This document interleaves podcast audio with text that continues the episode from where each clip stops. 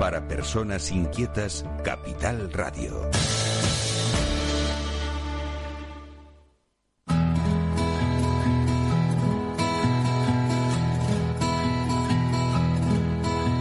Comienza la caja de Pandora. Al verte sonreír. Al verte sonreír.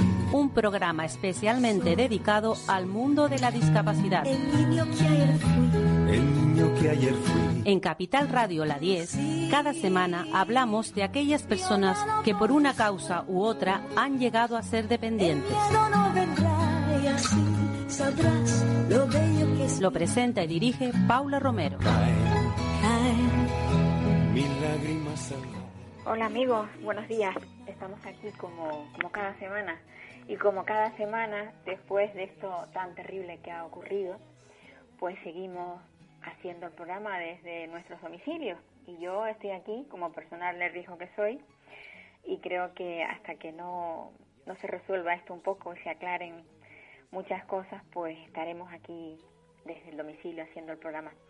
Y dentro de, toda esta pandemia, dentro de todo lo que se ha trabajado, lo que se ha hecho, hay un, hay un colectivo muy importante de profesionales que, que apoyan y que son muy necesarios en nuestra sociedad, pero que además se acentúa muchísimo más cuando, cuando hay muchas necesidades. Y en este caso, con esto que está ocurriendo, pues necesitamos de los trabajadores sociales.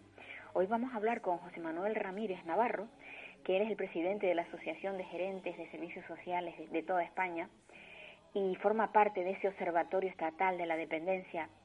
Eh, buenos días, José Manuel. Buenos días, ¿qué tal? ¿Cómo estáis? José Manuel, ¿cómo, ¿cómo estás viviendo el tema este tan terrible que está azotando precisamente a los, a los más vulnerables? ¿Cómo lo estás bueno, viviendo? Yo, desde que se inició esto, vivo en una situación de trabajo y de compromiso eh, redoblado, que, claro. que era mucho, porque anteriormente veíamos cómo sufrían eh, estas personas tan vulnerables los efectos incluso de los recortes del año 2008 que todavía no se habían recuperado. Y ahora que nos azote esta nueva crisis, que se han tomado medidas sanitarias, se han tomado medidas sobre el empleo, medidas sobre la economía, pero no se han hecho efectivas las medidas eh, para evitar los riesgos sociales. Sí. Y estamos en esa pelea, estamos luchando por hacer entender a los gobiernos, tanto de España como de las comunidades autónomas, como la de los ayuntamientos y los cabildos, que las personas más vulnerables sufren de manera más inmisericordia los efectos de esta crisis sanitaria. Sin lugar a dudas. Bueno, y eso se ha visto, se ha visto sobre todo en, los centros de mayores. Yo no sé por qué ha tenido que pasar esto, mmm, o sea, por qué ha tenido que, que, incidir en los centros de mayores, si se supone que esos centros debieran de estar, pues, bien atendidos. A mí se me ocurre pensar que las ratios no son las correctas y que estas personas en, en ocasiones no están bien atendidas. ¿Cuál es la opinión de, de, de José Manuel Ramírez? Yo creo que no han acertado a analizar cómo son los centros de personas mayores y se ha demostrado de manera palmaria que todo ese discurso de lo sociosanitario, de lo sanitario, ha sido una trampa mortal. Nosotros eh, hemos atestiguado cómo los centros de personas mayores de residencias y las residencias de personas eh, con discapacidad, porque no olvidemos que hay 50.000 personas eh, con discapacidad que viven en centros residenciales. Sin ¿no? duda. Pues eh, a las 400.000 que hay que son personas mayores. Pues efectivamente son centros de servicios sociales, no son centros sanitarios.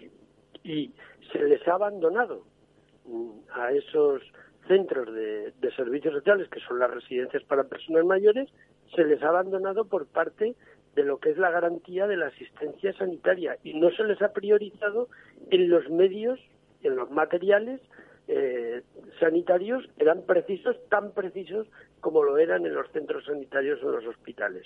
Y esto añadido a también un modelo de, de residencias que no compadece con los planteamientos de, de la individualidad, de, de la humanización, de la convivencia, de, lo, de los módulos de convivencia, pues esto ha, ha, generado este sufrimiento. Por poner un ejemplo, imagínense si en lugar de haber los recortes que ha habido desde el año 2008, que que hace referencia, tú has hecho referencia a las ratios.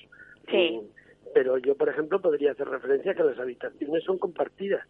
Si nosotros entendemos un modelo de convivencia, cada persona que viva en una residencia tendría que tener su espacio vital, que es su habitación. Claro, Si claro. hubiéramos tenido esas habitaciones individuales, hubieran muerto más de 15.000 personas mayores en las residencias, a lo mejor hubieran muerto la mitad. Seguramente, claro, porque estarían estarían estarían apartadas. El que estuviera Claro. enfermo estaría aislado.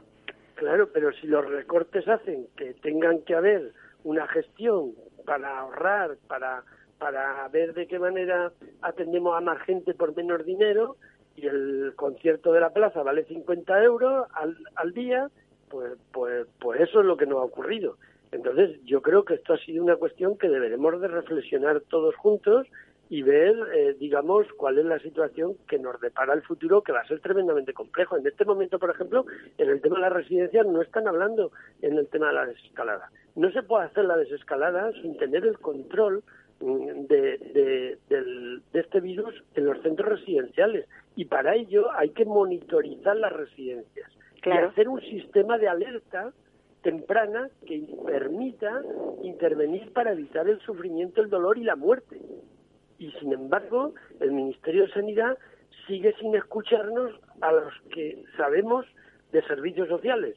En todos los centros que se montan, en todos los equipos, siempre hay expertos sanitarios, por supuesto, economistas, eh, expertos en temas de empleo, pero habrá que preguntarle a la gente que sabe de servicios sociales, porque estos son centros de servicios sociales. Y verdaderamente nos queda todavía mucho sufrimiento, mucho dolor y mucha muerte.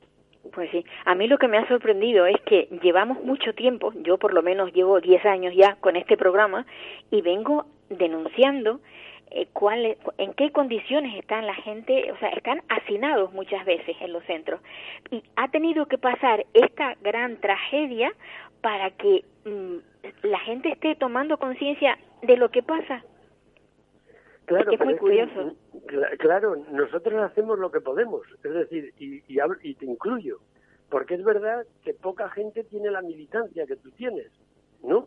Pero ¿quién hemos sido las voces críticas de, de todos estos recortes sin misericordia del año 2008 en el sistema de servicios sociales y en el sistema de atención a la dependencia? Hemos sido cuatro gatos. No ha habido eh, la sociedad no nos ha acompañado en este sistema de defensa eh, de, lo público y de la atención a las personas más vulnerables. Y ahora los efectos se hacen ver de manera dramática pero yo creo que ojalá aprendamos la lección y entendamos que tenemos que buscar justicia social para las personas más vulnerables que tenemos en nuestro país Pues sí. Bueno, ahora tenemos el problema de si se va a, a prorrogar o no se va a prorrogar. ¿Cuál es tu opinión? Mire, yo en ese tema mm, yo no tengo opinión. Creo que deben ser los auténticos especialistas, los científicos, los, los especialistas en la sanidad y dependiendo de cómo evolucione el virus, ellos tendrán que tomar la decisión. Lo que yo sí que opino y de manera cualificada es que esta eh, desescalada mm, no se puede hacer sin tener eh, eh, claro el control del sistema de alerta temprana de, de las residencias, es- especialmente a través de la monitorización de los datos que no la tienen hecha, para si nos viene una segunda oleada, estar preparados y que no nos pille otra vez con estas muertes. Y desde luego, en todas estas estructuras yo no veo a nadie especialista en este tema. También veo que no se pueden tener eh, a las residencias sin los test necesarios, pero ya no incluyo solo a las residencias, incluyo también a la ayuda a domicilio. Piensen ustedes en las auxiliares de hogar, que van a esas casas de personas tan vulnerables que necesitan la atención para ejercer la actividad básica de la vida diaria, levantarse, cuidarlos. También tienen que tener eh, los medios necesarios y aplicarle los test. Y sobre todo, lo que tenemos que exigir es que los centros de salud y la sanidad pública debe de atender a las personas que viven en las residencias, porque tienen derecho, el mismo derecho que cualquiera que vivimos en nuestras casas. Pues Y la sanidad pública no puede dejar en manos de los personal sanitario que de manera escasa tienen las residencias la atención. Y eso es algo que se debe de planificar en ese protocolo y atenderlo. Lo que pasa es que muchas veces, igual que pasó con la ley de dependencia, que se promulgó esa ley y luego cada comunidad autónoma la, la aplicó como quiso, mm, también podría pasar lo mismo en este caso. imaginémonos que sí, que se reestructura y que se supone que van, vamos a hacer, o sea, vamos a, a, tener bien dotados esos centros. Cada comunidad autónoma luego lo hará como quiera. Es que ahí es donde está quizás el peligro, ¿o no?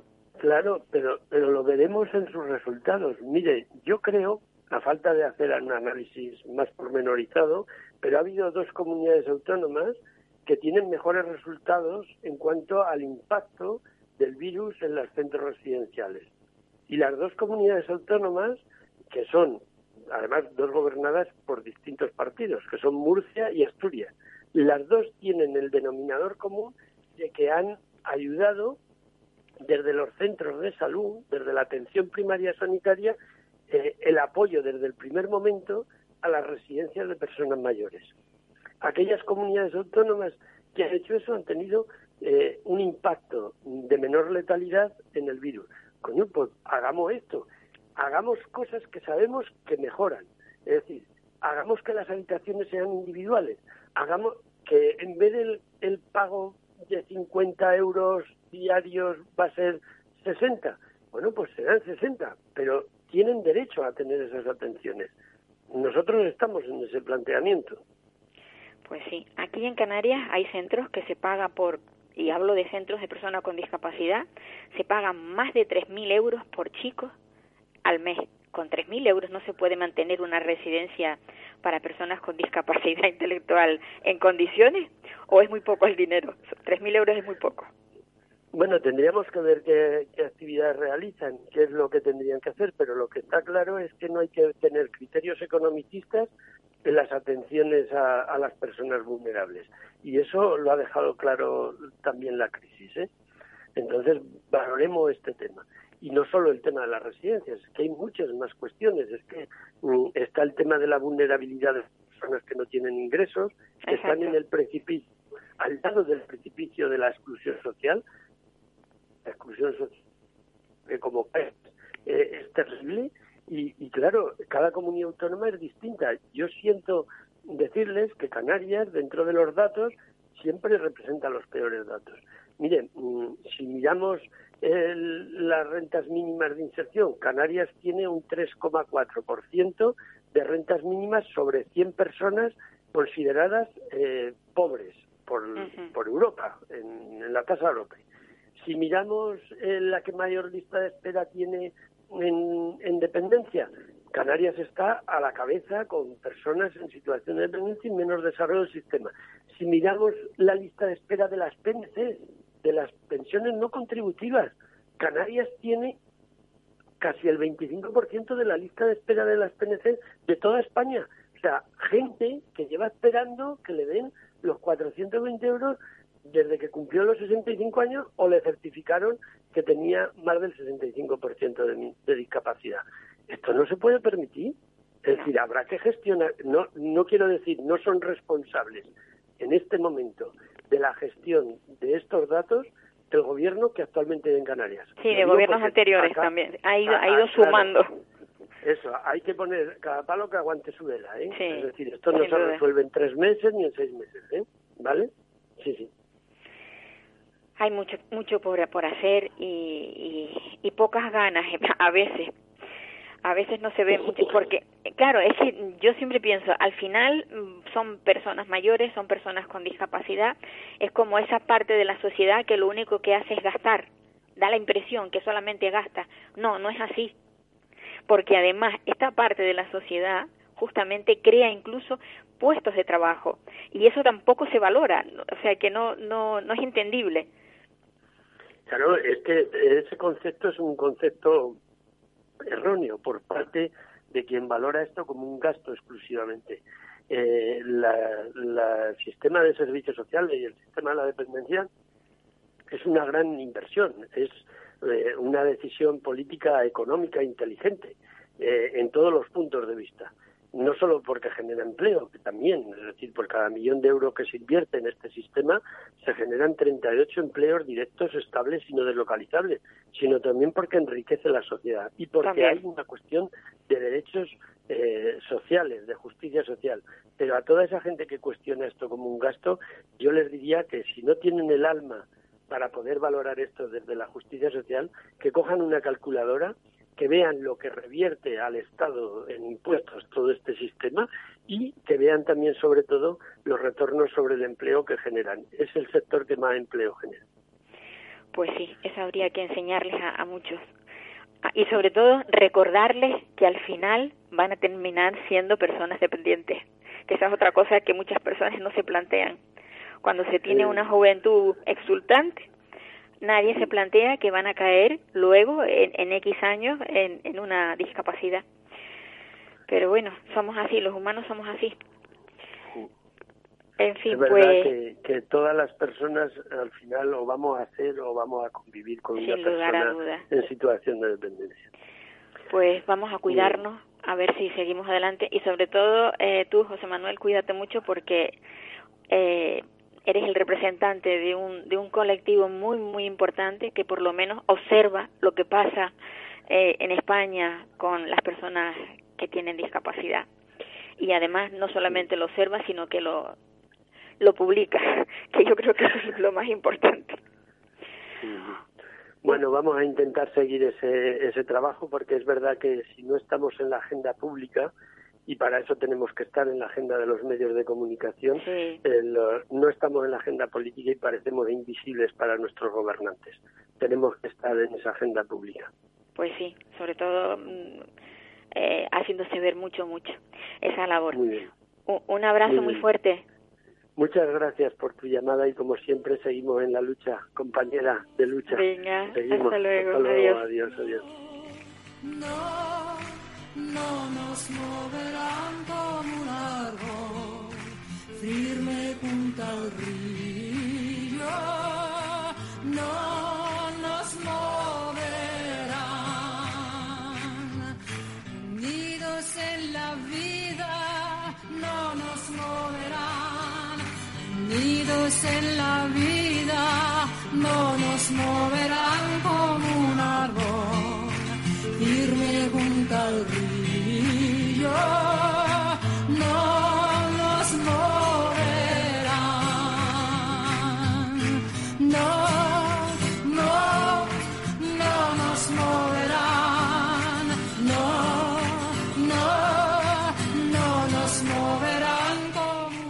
Pues sí, como dice la canción, no nos moverán y seguiremos unidos luchando porque esto para para sobrellevarlo hay que hacerlo eh, unidos, todos juntos y, y, aportando mucho.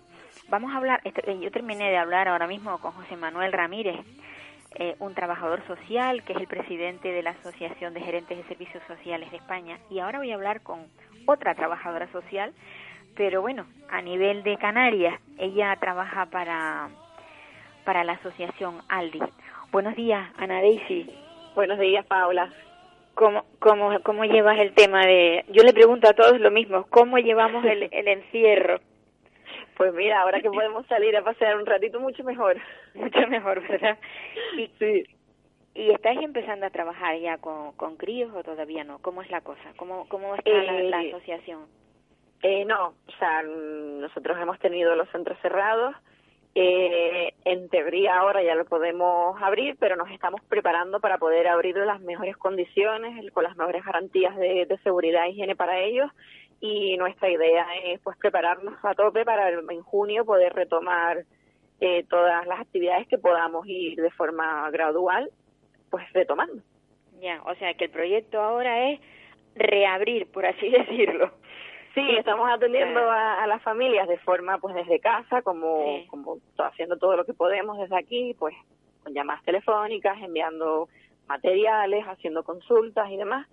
Y, y pero necesitamos, necesitamos volver ya. Porque en estos cincuenta y tantos días la asociación no ha parado, ha seguido eh, aportando lo, lo que le demandaban lo, eh, dentro de, la, de las, vamos, de las limitaciones, lo que le demandaban los pues los familiares de, de las Sí. personas, de los niños que, que bueno, que trabajan en, eh, o sea, que trabajan, que digamos que reciben terapias en, en esta asociación. ¿Cómo, cómo, es, mm, cómo están las familias? Porque claro, eh, el, el pulso se les tiene que medir a, a las familias realmente, ¿no? Sí, exacto.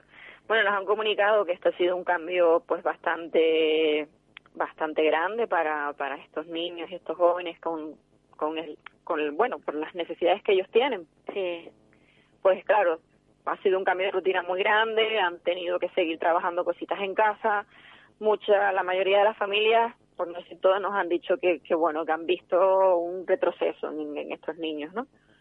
Porque claro, vamos avanzando día a día, con las terapias se avanza muy bien, van ganando muchas cositas, entonces claro, de repente un cambio tan fuerte, no, no nos ven a nosotros, no van al cole, no van a terapia, pues se nota muchísimo en todo, vamos. Claro, el, el problema es ese, que estos niños mm, eh, lo que lo que les cuesta a- a adelantar o subir un escalón, por así decirlo, eh, luego si lo bajan es un retroceso mortal, es volver otra vez a empezar. Claro, y volver a recuperar otra rutina.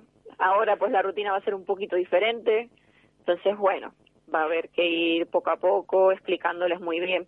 Pues mira, hoy vamos a ir mm, a dar un paseo, mañana vamos a ir a lo que sea, así siempre explicándoles, adelantándoles lo que va lo que va a pasar. Ahora mismo la asociación, con ¿cuál es el número de, de participantes que tienen para trabajar y de colaboradores para poder, digamos, ayudar a, a estas familias?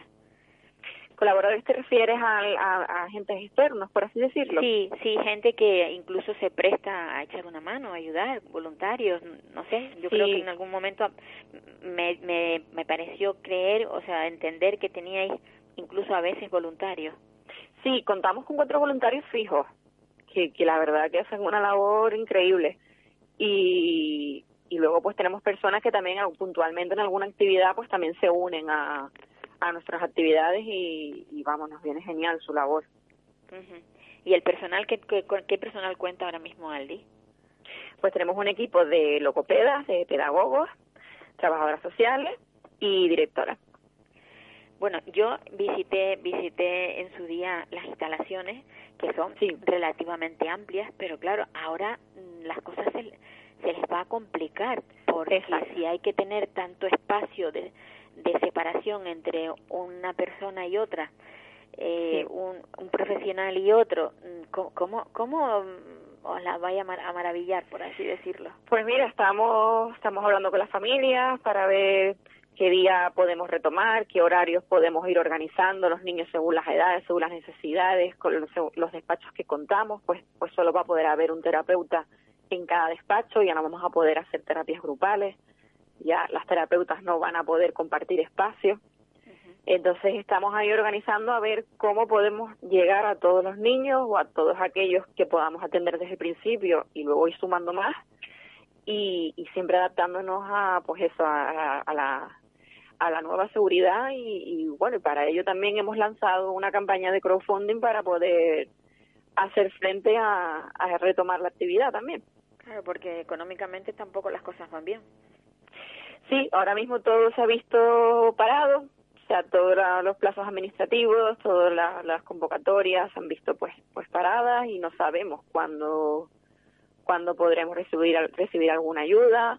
Ya desde antes de esta situación necesitábamos financiación para poder llegar a más familias, pues ahora mismo necesitamos pues eso, más- conseguir toda la financiación posible para mayor- seguir atendiendo a las familias que tenemos, para retomar de nuevo la actividad, poder eh, comprar todos esos materiales que necesitamos y demás. O sea, may- mayor apoyo económico.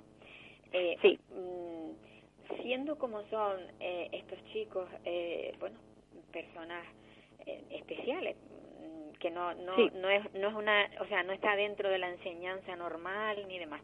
Eh, esto todavía no no se ha, o sea, no se ha permitido que los que los niños acudan a los colegios, pero se permite eh, que se haga terapias a personas eh, con discapacidad.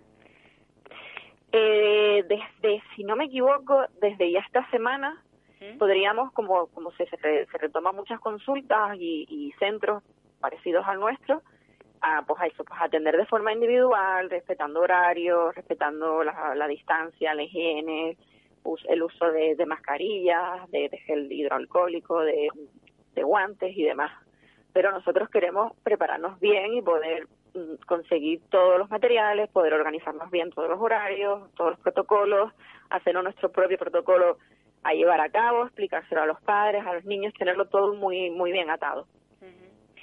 Es que además mm, ahora se mm, las cosas son más complicadas con ellos porque a un Sí. niño a un niño que lo entiende todo perfectamente le explicas eh, que no, no puede abrazar, le explicas que tiene que ponerse mascarilla, lo van a entender, pero una persona cuando tiene un nivel cognitivo que en muchas ocasiones Sí. lo tienen bajo, ¿cómo? O sea, van a ustedes a tener que Sí, eh, incluso problemas de, de sensibilidad, o sea, de sensibilidad eh, táctil, por ejemplo. Hay niños que no toleran ciertas, ciertas, mm, ¿cómo se diría?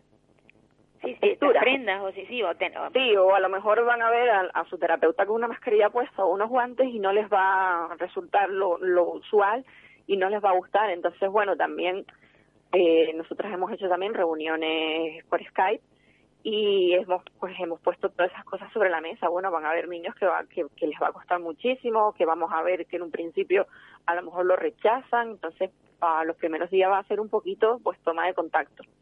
O sea, que va- van a tener que, que adaptarse nuevamente a, a unas circunstancias que ellos, para ellos es muy, muy, muy desconocida, claro. Exacto, sí, van a tener que poco a poco conocerlo, entrar en confianza y, y bueno, quizás dentro ya de unos meses, pues ojalá que sí podamos retomar una normalidad. Bueno, yo mm, mm, soy, este, no sé por qué últimamente me estoy volviendo pesimista.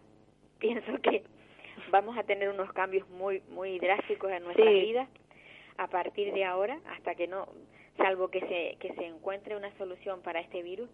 Y entonces esa- esas distancias, eh, todas esas precauciones que estamos llevando a cabo, que al final las estamos interiorizando de tal manera que Sí. ya cuando nos levantamos directamente sabemos que tenemos que hacer todo lo que antes no hacíamos, evidentemente. Exacto. Pero ¿cómo?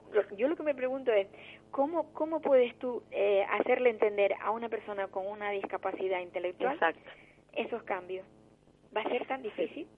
va a ser complicado, pero Bueno. bueno, ahí vamos a estar nosotros dándoles todo el apoyo posible para, para intentar por lo menos hacerlo lo más llevadero posible.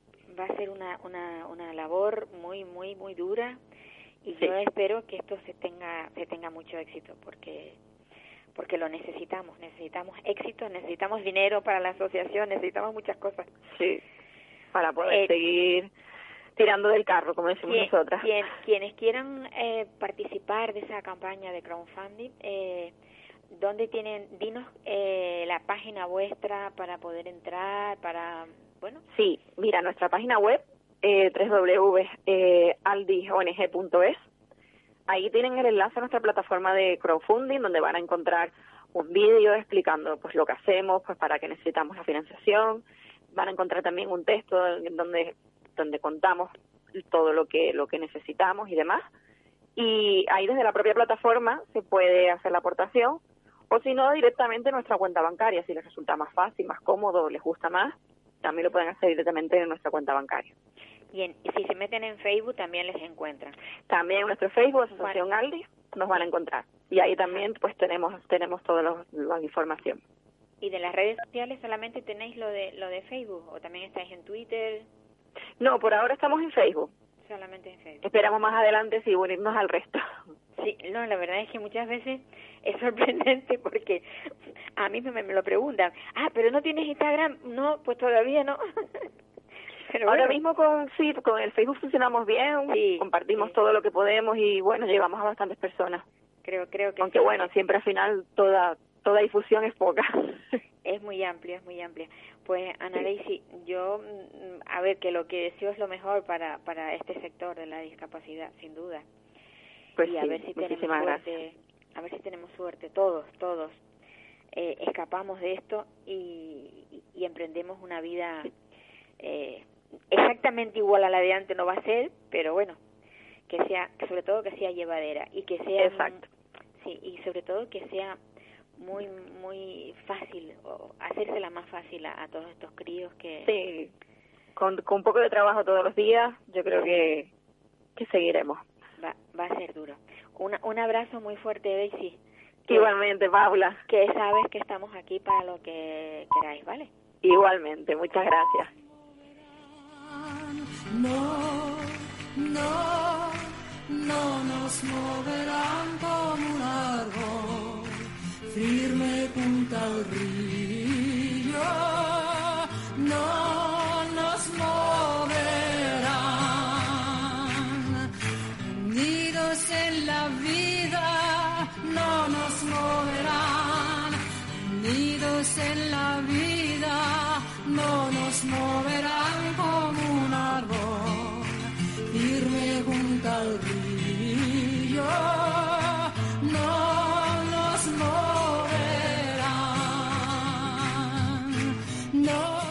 Pues ahora nos vamos a ir a- hasta Sevilla, hasta Sevilla para hablar con Carlos de Lemus, que no es la primera vez que participa en nuestro programa, yo creo que ya se está haciendo asiduo. Él es un profesor de educación especial, por eso tiro muchas veces de él. Por eso y porque es una persona muy sensible, dado que tiene, eh, bueno, que vive de cerca lo que es la, la discapacidad con su una nena que tiene que tiene autismo.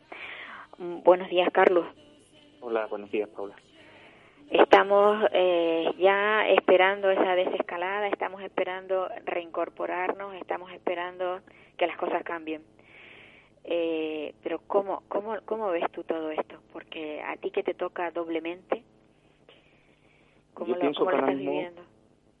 Pienso que ahora mismo lo que estamos en una situación de impasse, es decir, eh, nos ha tocado un confinamiento, vamos, eh, cumpliendo con lo, con lo establecido en el estado de alarma, hemos estado cumpliendo, no, la palabra no es religiosamente, pero sí bastante a conciencia de lo que es el confinamiento.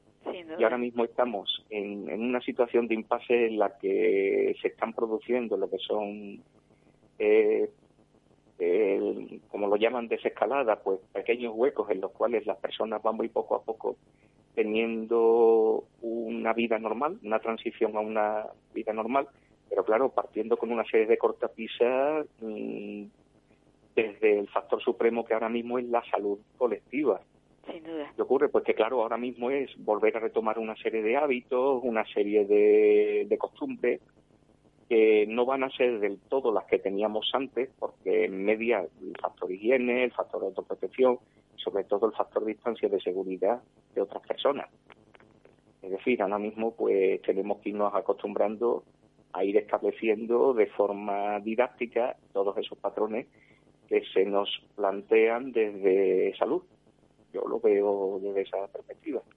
Yo, para mí, mm, desde el punto de vista, a ver, como profesor, imagínate, yo no sé qué número de, de alumnos tendrás tú en tu clase, pero además son alu- alumnos que se vienen hacia ti, que te tocan, que te abrazan, son personas que tienen una discapacidad y que no entienden que tú les vayas a rechazar.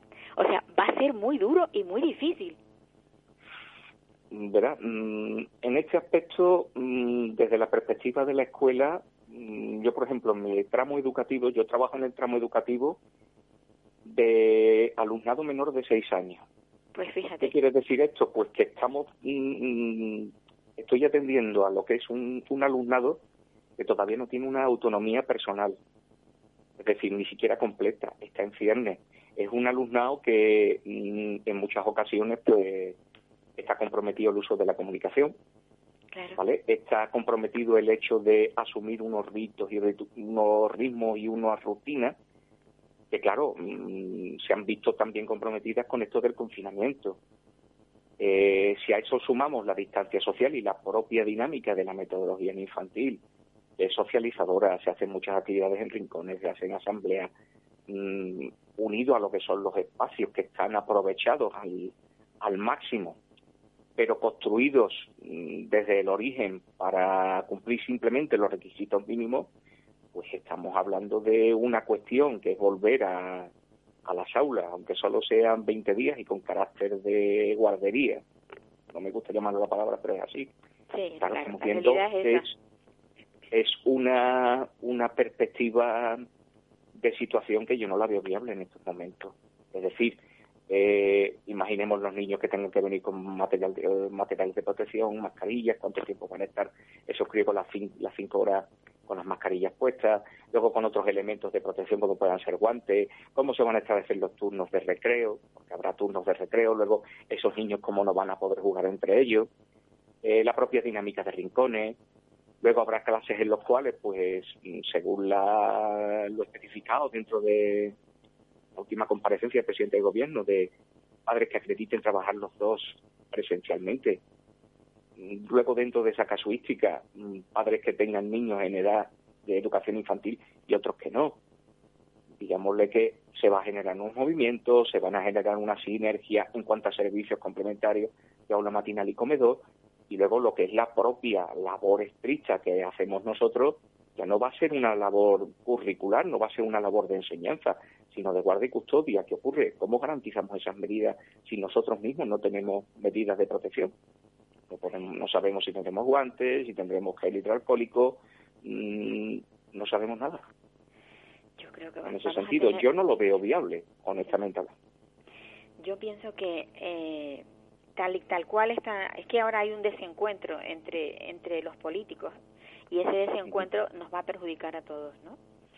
Con lo cual eh, yo espero que esto se prolongue, que no que no se que no se deje a nivel de comunitario, sino que sea a nivel central como hasta ahora, porque, para que se impongan unas normas, aunque a veces las normas te resulten chirriantes porque hay cosas que, que se dicen hoy y mañana se cambian, pero bueno, yo creo que como esto no ha sido algo eh, que hayan que haya sido preparado y que, y que ya se conociera de mucho tiempo, sino que nos ha cogido a todos de sorpresa. Y cuando digo a todos es a nivel mundial, evidentemente. Pero yo, pero yo, yo vuelvo otra vez al tema, al tema de, de vuestro, al tema de, de, del profesorado, del profesorado y además de niños. Eh, ¿Cómo le explicas tú a un niño tienes que ponerte la mascarilla? un niño pequeño que a lo mejor lo único que quiere es andar jugando. Y ya no me ya no me refiero solamente a un niño eh, eh, con uno con que, que a nivel cognitivo esté perfectamente sino un niño con una discapacidad intelectual. Cómo o sea, qué va a hacer el profesor en este caso vamos partimos del hecho de que lo que nos está sucediendo es algo excepcional es algo con lo que nadie había contado ni los gobiernos o sea, ni ningún gobierno de, del mundo y ya no digamos este, tanto el central como los autonómicos. Partiendo de ahí, nos estamos, de esa situación excepcional, también nos encontramos que la escuela se ve sometida a un reto excepcional, es decir, cómo más manifestar que existimos, que estamos ahí, que planteamos una rutina, una normalidad, cuando lo que es la, actividad presencial no está ahí.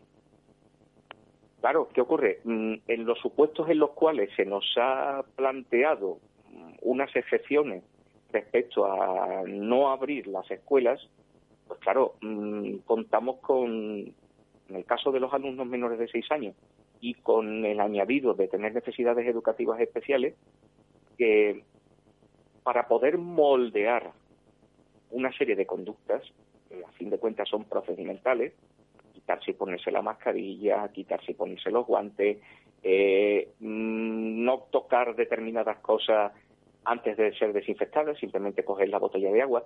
Para poder beber, pues claro, son cosas que antes hacías por inercia, de forma automática, que te habían inducido a, hacerlas en, una situación presencial de enseñanza-aprendizaje, pues ahora tenemos que desandar todo ese camino y para 15 o 20 días.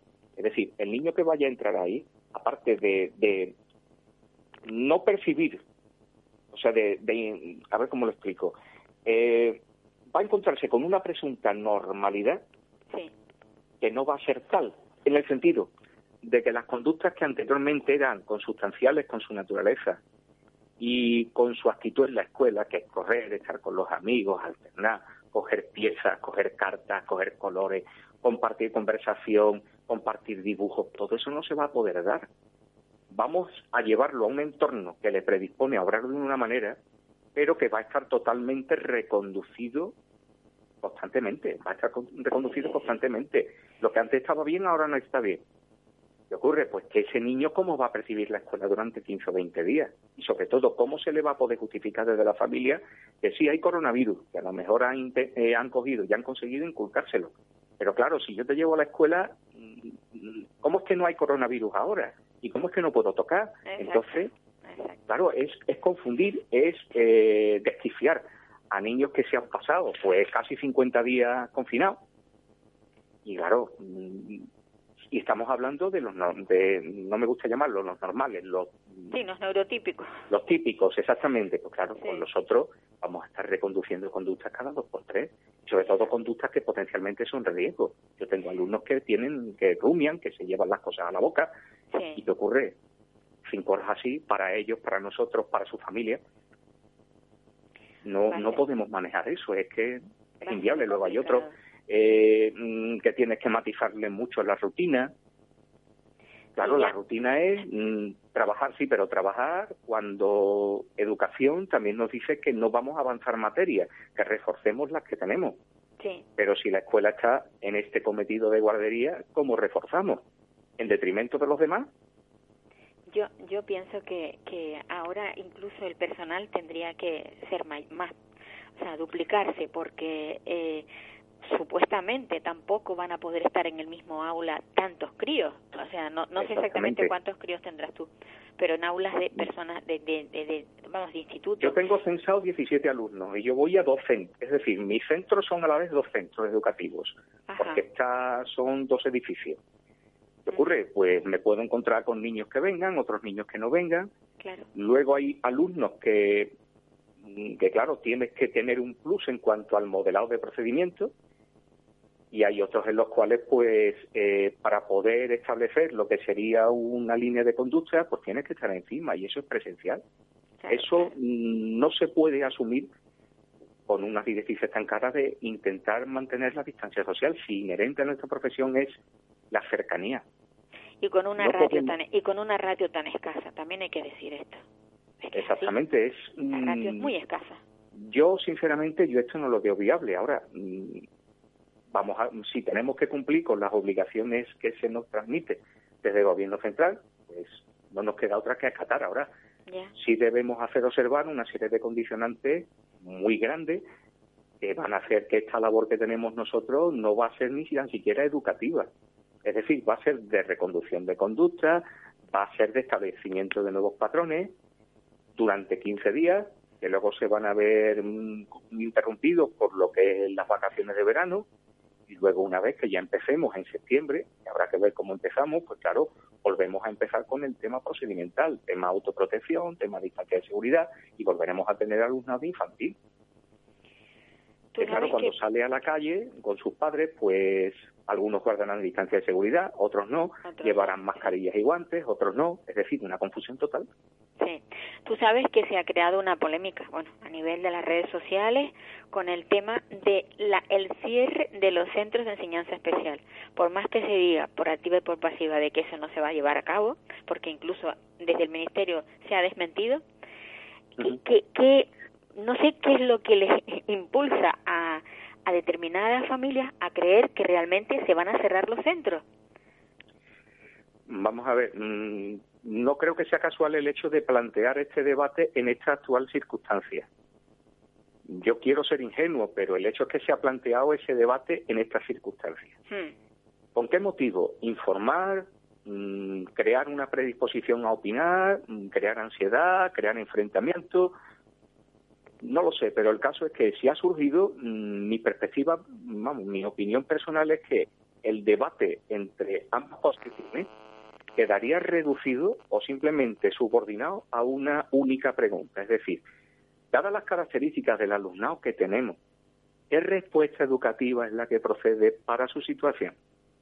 Si planteamos de la respuesta educativa a la situación de partida, este intento de crear polémica, confrontación, ansiedad o enfrentamiento exacerbado entre familias no se produciría. Es decir, existen los centros de educación especial como respuesta educativa a unas determinadas necesidades del alumnado, situaciones personales que se ajustan a esa situación, con toda la información encima de la mesa, contrastada, con padres que han podido observar o sea, no solamente han podido vivir una situación X, sino que han observado una evolución dentro de un patrón educativo que se ha demostrado que no ha respondido a las expectativas o a las necesidades de, de su hijo y han optado libremente, con toda la información encima de la mesa, a tener esa, ese, ese recurso. igualmente aquellos padres que han visto que en circunstancias de normalización e integración con apoyos han tenido. Favorables, Es decir, exactamente. ¿Dónde está la polémica? Si la familia, si la familia reducir, o sea, si aquellas familias que tenemos esta situación, mm, eh, hacemos la pregunta fundamental, ¿qué respuesta educativa tienen nuestros hijos? Claro, cada uno tiene la que le permite avanzar como persona desde su situación. Sin duda. ¿Qué, qué razones entonces hay para escuela, eh, eh, escuela específica, aula específica, aula de apoyo a la integración? Yo veo que no tiene por qué haber un debate de confrontación, sino simplemente de reflexión de estas situaciones. Ahora bien, habrá que ver esos dictámenes de escolarización, si esos dictámenes de escolarización se han hecho a conciencia, si esos dictámenes de escolarización, una vez que se da la respuesta educativa, mm, van comprobando el grado de evolución que van teniendo ese, ese alumnado. Se demuestra que mm, partiendo de, lo que es evaluación del desempeño, de las competencias, de las adquisiciones, los conocimientos, las destrezas, se intenta probar lo que sería un entorno más normalizador y integrador en circunstancias normales, y pongo normales entre comillas, pues vamos a probar.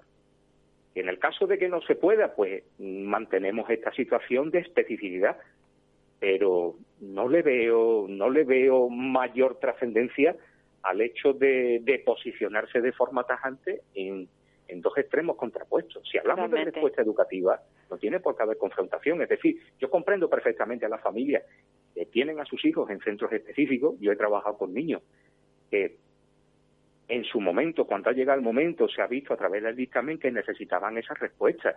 Nos hemos encontrado con la satisfacción de los centros específicos que nos han dicho, ya, había hecho un muy buen trabajo. Mira, mm, a mí me sabe, mm, me sabe enormemente mm, de una alegría inmensa ver desde los recursos que hemos tenido del aula de apoyo a la integración que hemos contribuido a que ese chiquillo progrese y sobre todo que la situación que esté en el centro específico sea la más cómoda posible porque le hemos ayudado a avanzar.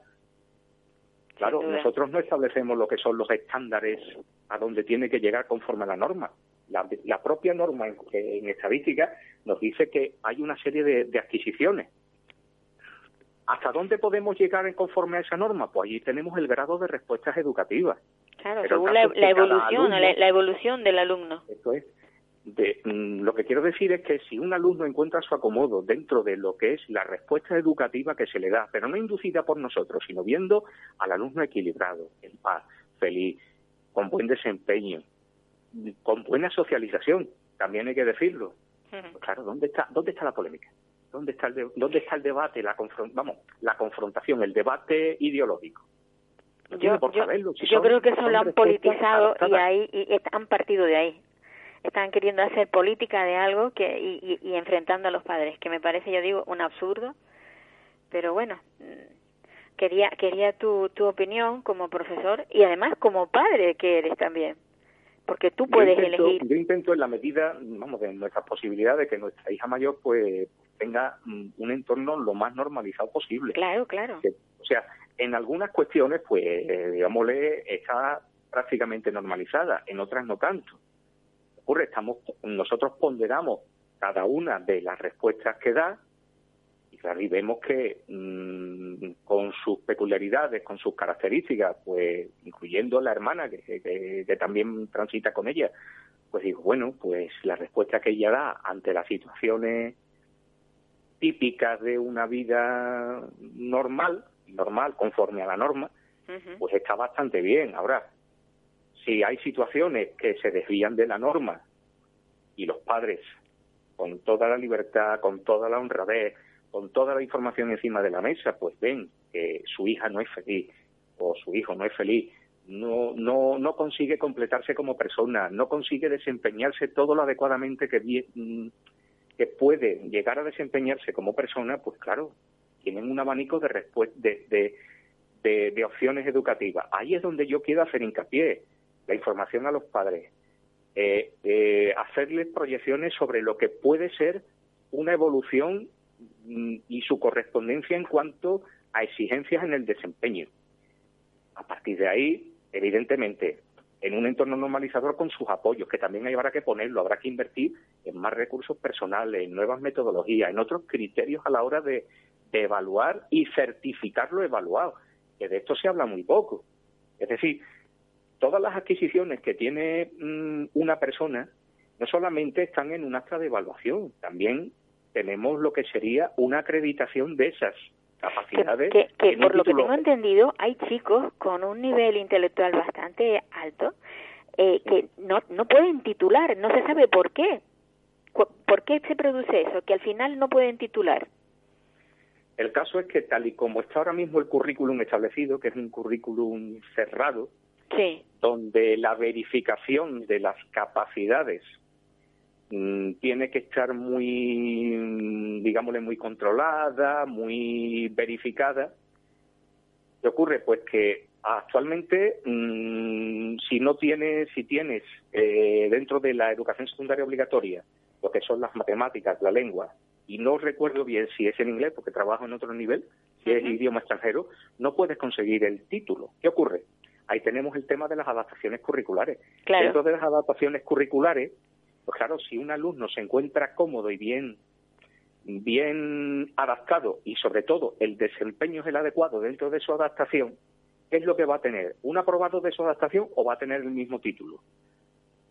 ¿Qué ocurre? A mí no me parecería justo, honestamente, que una persona que se ha esforzado y ha hecho hasta donde su adaptación le ha demandado un desempeño satisfactorio no poderle dar un título. El debate donde nos lleva, Paula, al hecho de que mm, son tantas las características que pueden encontrarse en el desempeño de un alumno que poco a poco nos vamos a ir acercando a la libre configuración del itinerario. Eso sería algo mucho más equitativo y más igualitario con respecto a la variable esfuerzo. Ya, porque generalmente, o sea, por lo general lo que se hace es generalizar y no tener en cuenta cada individuo. Exactamente, los itinerarios, los itinerarios significaría que las adaptaciones serían unos itinerarios. Hmm. Nos podemos encontrar con alumnos que no fueran muy bien no fueran muy bien en inglés y en matemáticas, porque la configuración curricular normal de ese de esa estructura de asignaturas no se le va bien, pero sin embargo en otras sí se desempeña más o menos bien. Porque nosotros vamos a reconocernos como alumnos con nuestra trayectoria, nosotros cuando hemos llegado a lo que es el desempeño de un, de un trabajo, un oficio, hay cantidad de cosas que no utilizamos en nuestra trayectoria escolar. ¿Qué ocurre? Pues que si tomamos como, como paradigma esa visión de lo funcional que hacemos nosotros en nuestras vidas, tendríamos evidentemente que ir configurando lo que son itinerarios para conseguir el mismo título, pero a través de la propia historia personal que tiene. Evidentemente tiene que haber una base, no lo discuto pero es demasiado el peso que hay de la arquitectura curricular configurada por mm, expertos que no están a pie de tierra. Es decir, estamos hablando de, elementos políticos, elementos empresariales, elementos sociológicos, elementos de expertos, psicopedagogía y de determinado, o sea, de determinadas eh, eh, instancias que configuran el currículo, filólogos, matemáticos, físicos. ¿Por qué? Porque la trayectoria es demasiado enciclopedista. Sí. sí. Si el profesor suele encontrar fallos, eh, ¿no crees que sería conveniente que cuando se habla de, de establecer normas educativas tuviera mayor participación el profesor de a pie, digamos, no aquel que está encumbrado, que le tienen puesto en el puesto aquel número tal porque era amigo o por, por lo que fuera, que llegó allí. Quizás pasándose por las aulas, ¿no sería bueno también? Sí, sería bueno. Lo que ocurre es que mm, una cosa es pregonar la autonomía pedagógica y organizativa de los centros y otra cosa es hacerla efectiva. Carlos, hoy, hoy es la música. nos están diciendo, nos están diciendo que se nos acaba el tiempo. Carlos, pues ya, ya lo siento mucho. no hay problema. Un abrazo muy fuerte. Igualmente. Y seguiremos hablando. Perfecto. Venga, cuídate. Bueno, queridos oyentes, el tiempo se nos va. La verdad es que muchas veces hablando con, con personas así se nos, el tiempo se nos va volando. Desearles que, que estén todos muy bien y que se cuiden muchísimo para que la semana próxima estén todos ahí en el aparato, en el receptor. Un abrazo.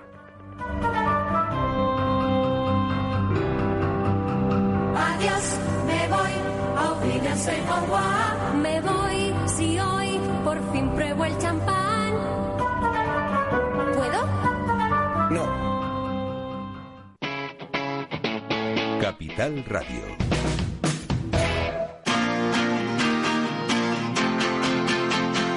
Capital Radio.